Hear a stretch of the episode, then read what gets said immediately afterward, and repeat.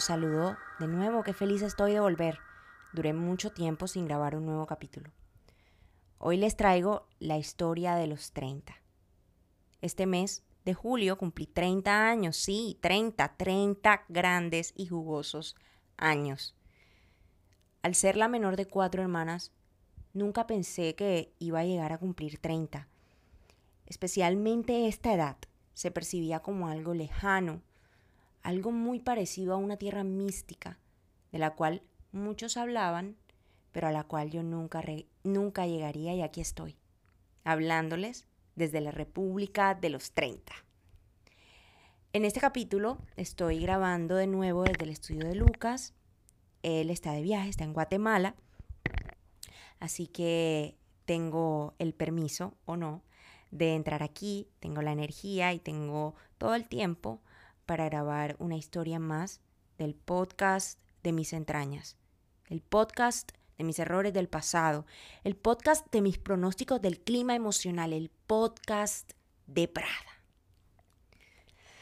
Los 30 me recibieron muy bien.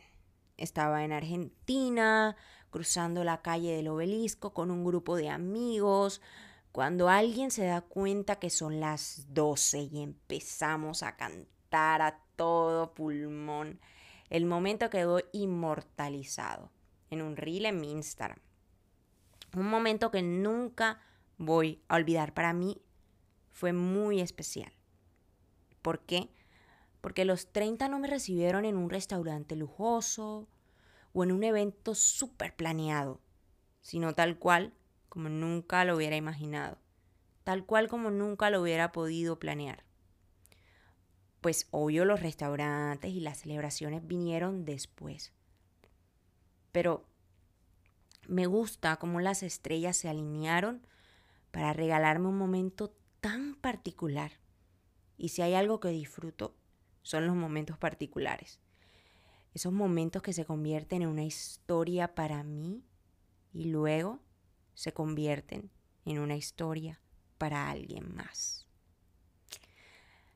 Pero luego que volví de Argentina, empecé a sentir una sensación diferente, extraña, desconocida. Y creo que es a lo que llaman la crisis de los 30.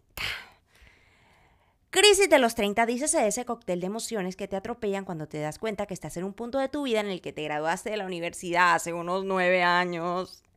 Y sí, aquí estoy con 30 años y en crisis.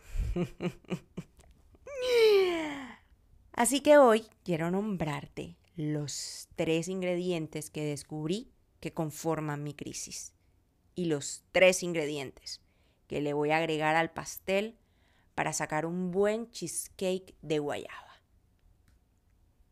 Primero, el primero de los ingredientes que conforman mi crisis.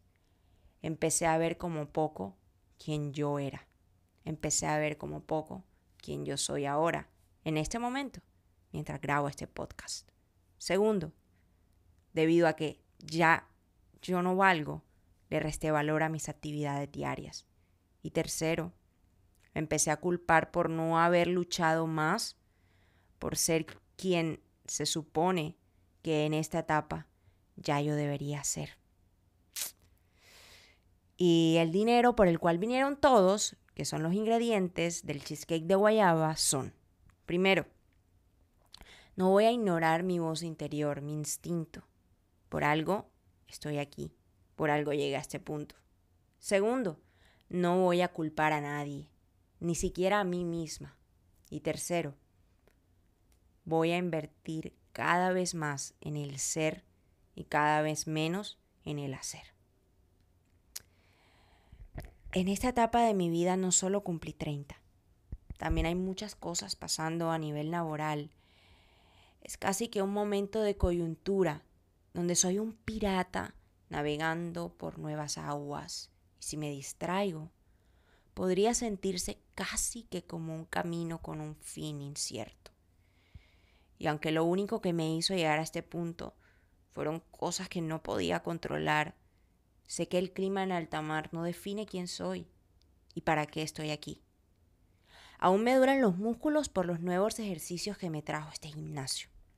Pero como siempre, colocándole la mayor expectativa y siempre diciéndome a mí misma que la prisa es una violencia hacia alma, que mi vida es más que pequeños fragmentos de 24 horas y que vivir apresurada me quita tiempo para disfrutar la calidad del momento, porque la prisa excluye la creatividad y la, espiritualidad de cualquier vida de cualquier momento y de cualquier experiencia.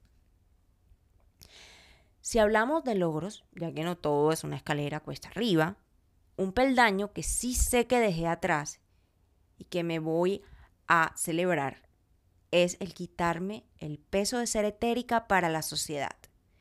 En mí eso se vio como dejar de seguir a todo el mundo en Instagram, dedicarme a montar lo que me gusta sin pensar en alcance, incluso salirme de algunos grupos de WhatsApp de buenos amigos para dedicar toda esa energía a otras cosas y estar atenta, por ejemplo, a sacarle el mayor provecho a una crisis. Y si volvemos al volverme etérica ante los estándares de la sociedad, creo que eso me ayudó a convertirme en una superficie suave en la cual nadie se puede agarrar para transferirme sus inseguridades o sus desacuerdos. En mí, las acciones que tuve que tomar para alimentar esa manera de ser etérica ante, ante la sociedad tienen mucho que ver con redes sociales, pero tal vez en ti tienen, se ven diferentes. Recuerda que no hay una fórmula y que no tienes que sentirte estresada por lo que yo hago para también tú después ir a hacerlo. Tómate el tiempo, piensa, medita y acciona. Trabajar para convertirme en la versión Technicolor para la que fui creada puede verse como la guerra del mundo moderno, la guerra de la conspiración virtual versus la vida interior, la vida real, la que realmente importa. ¿Sabes? Ahora que lo pienso, la crisis de los 30 me ha traído un buen camino, sí. Bueno, pues lo digo mientras me como un helado de vainilla de Popsi justo en este momento cual quinceañera fechada, porque sí, estoy en crisis. Ay, Dios mío. Pero bueno, esta crisis me ha traído a la autopista del autoconocimiento, donde solo yo voy al volante, de vuelta a casa, en un atardecer dorado en un Porsche rojo, con unas gafas, con la convicción de que voy a llegar a casa. Y Lucas y Jerry van a estar esperándome con una gran taza de chocolate caliente. Y vamos a ver películas mientras la nieve cae.